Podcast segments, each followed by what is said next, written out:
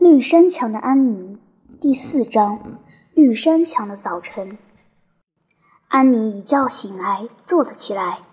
这时天已经大亮了，她心慌意乱地凝视着窗子，窗外透进一束束欢快的阳光。一角蓝天飘过某种羽毛似洁白的东西，时隐时现。一时间，她想不起自己身在何处。首先，他感到一阵欢心的颤栗，像是发生了什么令人称心的事；继而想起可怕的现实：这里是绿山墙，人家因为他不是男孩而不要他了。可是现在正是清晨时分，窗外一株樱桃树的花儿正在盛开。他从床上跳了下去，向房间的一头奔去。他推上窗板，窗板很难推，发出吱吱嘎嘎的声音，像是很久没有推过了。事实也是如此，窗板卡得很紧，不用东西支着也不会掉下来。安妮跪了下去，凝视着窗外六月的早晨，双眼闪烁着欢乐的光芒。啊，多美呀！这是个多么可爱的地方！假如他不能留在这地方，那有多可惜！他定要想象自己待在这地方，这里有供他想象力驰骋的天地。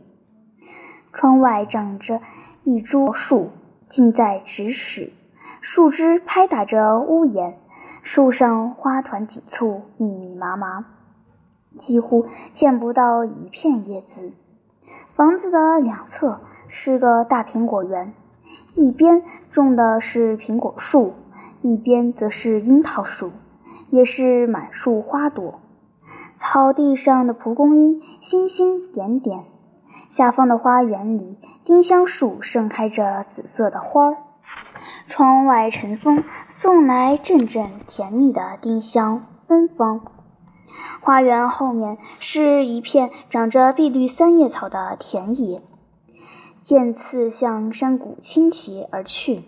山谷中小溪奔流而过，两岸无数白桦树轻盈的身姿亭亭玉立，可想而知，树下定有欢快生长的蕨类、苔藓及矮树丛。远处是座小山岗。树山和冷山点缀其间，青翠碧绿，轻柔悦目。谷上有个小隘口，他在闪光的湖另一头见过的那座小房子灰色的山墙一头，就在这隘口也历历在目。左边远处有几座牲口棚，过了低处翠绿的田地。隐约可见蔚蓝的大海，波光粼粼。安妮那双爱美的眼睛久久地注视着这一番美景，贪婪地摄取这一切。可怜的孩子，他一生中遇见过那么多令人厌恶的地方，而这里的一切恰如他梦境中见过的那般美好。他跪着，浑然忘记自己的处境，只陶醉在周围美景之中。突然，他只觉得有只手搁上肩膀，这才回过神来。原本是玛丽拉走进来，这位梦想家竟没有发觉。这会儿你该穿衣服了，他只说了一句话。玛丽拉实在不知道该如何对这孩子说话，她并不想用这口气说话，但她那种茫然失神的神情令她感到很不舒服，这才出口，有些声音简短。安妮立了起来，深深地吸了一口气。“啊，真奇妙，是不是？”她说着。一只手意味深长地朝窗外美好的世界挥了挥。这是棵大树，玛丽拉道。花开得盛，可结的果子不多，又小又生虫子。哦，我不单是指那棵树，它当然也是可爱的。是的，简直是光彩夺目，就好像要存心要开又大又美的花儿似的。可我指的是所有东西：花园、果林、小溪、树木，整个可爱的世界，全都那么奇妙。在这样的早晨，你是不是感觉到自己真的爱上这个世界？我能听到那边小溪的欢声笑语。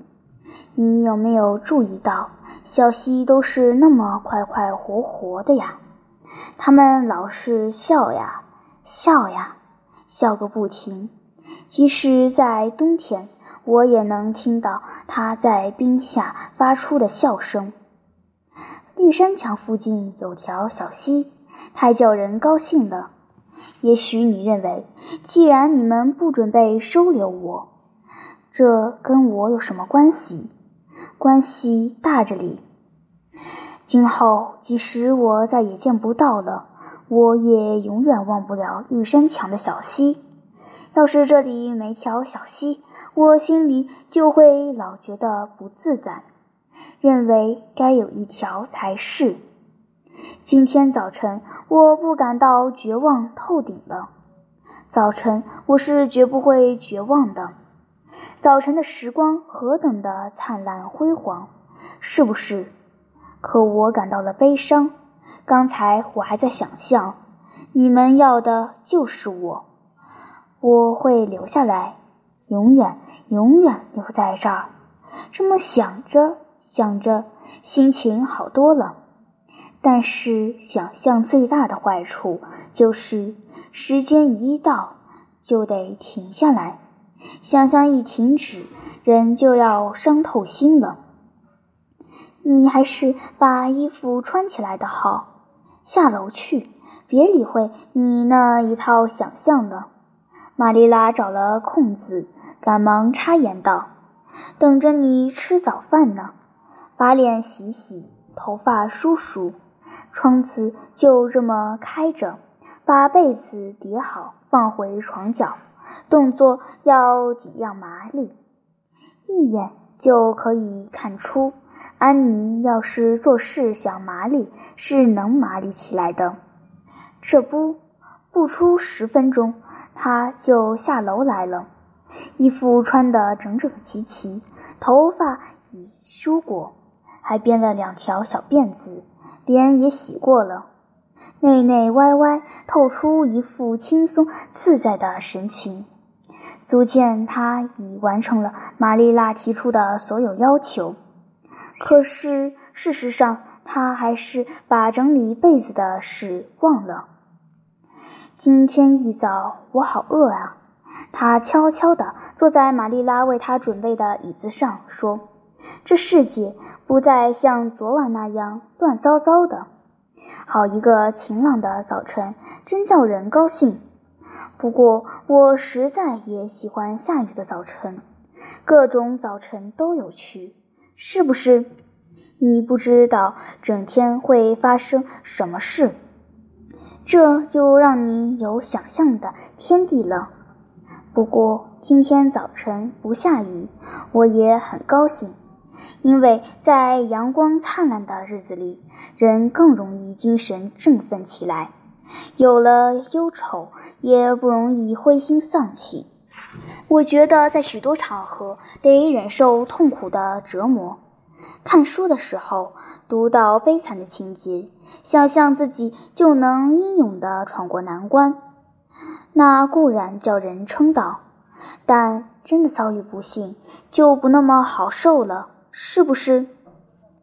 你发发慈悲，堵住自己的嘴巴吧。”玛丽拉说，“小姑娘家也太多嘴多舌了。”于是安妮乖乖住了嘴，成了大哑巴。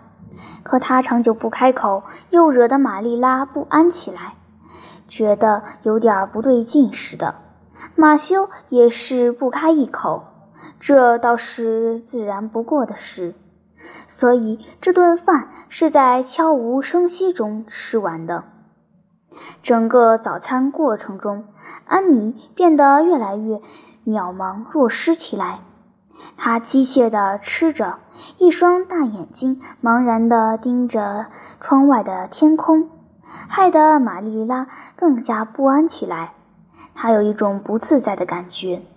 别看这孩子在吃饭，他的魂儿已经展开想象的翅膀，远走高飞，到某处飘渺的云端去了。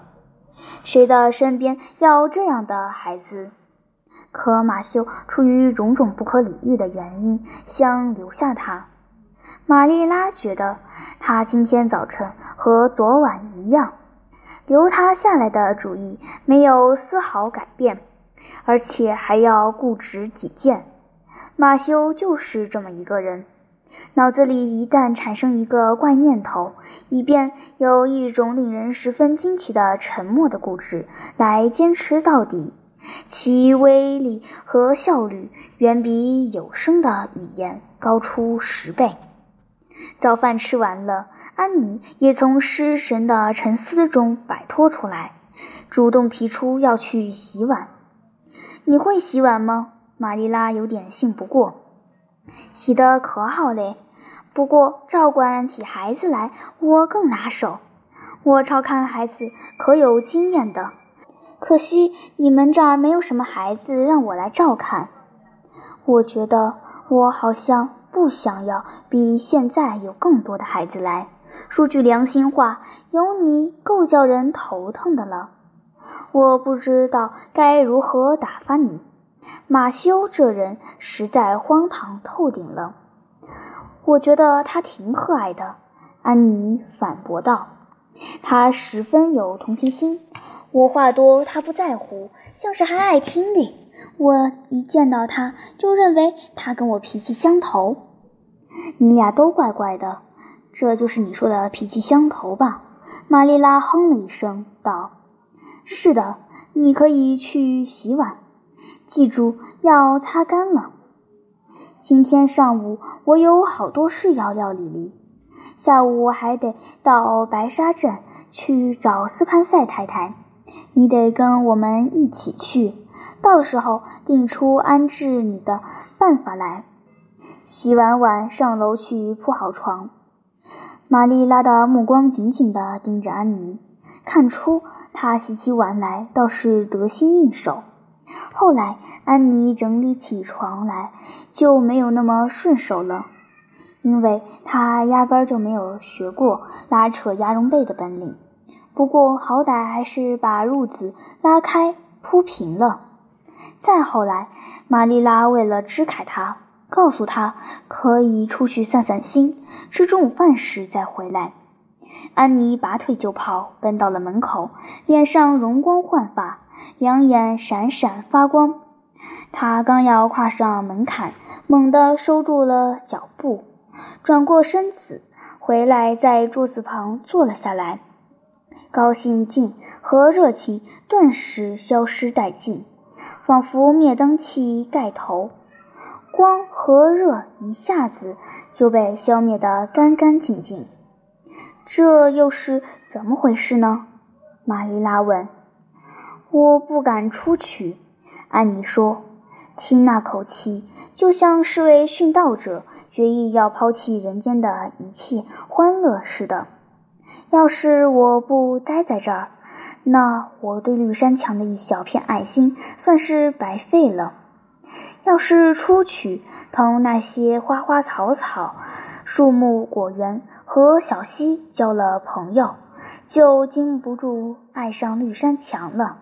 原来我已经很难受了，再也不想添加更大的负担。我倒是非常非常想出去走走，外面的世界像是都在招呼着我去。安妮，安妮，快到我们这儿来，安妮。安妮，我们去个玩伴，可还是不出去的好。要是人家非要与你和他们分开不可，还要爱他们，管什么用呢？是不是？憋着不出去，爱是多么难的事。是不是？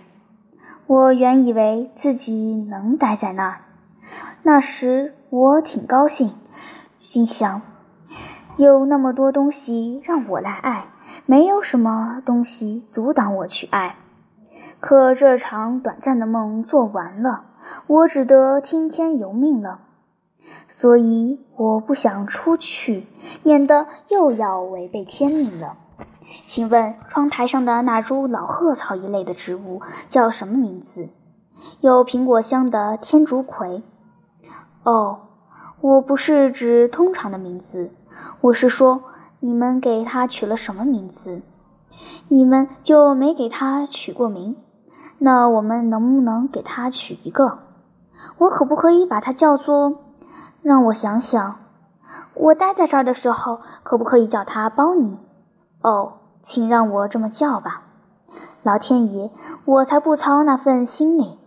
可你到底怎么会想到给天竺葵取什么名字呢？哦，我就爱东西有名有号的，就算是天竺葵也得有，这样听起来它们更像是人了。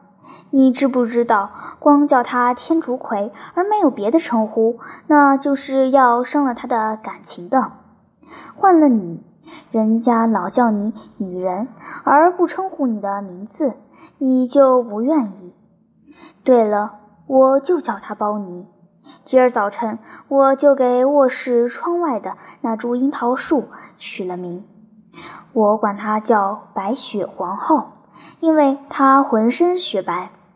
自然喽，它不会一年四季都在开花，但你可以想象它花开不败，是不是？我这辈子就没见过、听过像他这样的孩子。玛丽拉嘟嘟囔囔着往地窖取土豆去，全做脱身之计。就像马修说的，他倒真的有趣。我已在纳闷。不定他接下去又会说些什么了。他会在我身上施什么魔咒的？这不，他已经把马修给迷住了。瞧他昨晚出去的时候给我说的，即使没有明说，意思清清楚楚，明白不过了。但愿他也和别的男人一样，心里想什么，一股脑全倒出来就好了。说出来就能拿话驳他，再给他讲道理，让他信服。可是一个人屁话没一句，只露出点表情，这样的人，你又能拿他怎么办呢？玛丽拉从地窖回来时，安妮双手托着下巴，眼睛望着天空，又陷入沉思。直到要吃早中午饭的时候，玛丽拉才去搭理他。我想今儿下午可以用一下母马和车子了吧，马修？玛丽拉道。马修点了点头，又瞧了瞧安妮，显得闷闷不乐。玛丽拉补了一句，打断了他的沉思。他冷冷地说：“我要坐车去白沙镇，把这事儿给断了。我要带安妮一起去。”斯潘塞太太可能会做出安排，很快就送她回新瓦斯科舍。你的茶点我已经准备下了，我会准时回来挤牛奶的。马修还是一言不发。玛丽拉只觉得自己这番话说了等于白说。最恼人的事就是碰上一个不愿跟你搭话的人，不愿开口的女人自是例外。马修及时把绿色母马套上车，玛丽拉和安妮上路了。马修给他俩开了院子的门，马车慢慢过去。他开了枪，听口气不像是专对某人说的。今儿早晨，西边的小杰里博奥特到这儿来过，我跟他说，想来今年夏天会雇佣他。玛丽拉没有回答，只是用鞭子狠狠抽了一下倒运的母马。这匹肥壮的母马可从没遭过这样的罪，抽得他发起狠来。迈开大步，冲下小道。马车颠颠簸簸地摇摇晃晃向前。这时，玛丽拉回头去看了一眼，只见马修一脸不高兴，靠在院门上，心事重重地看着他俩离去。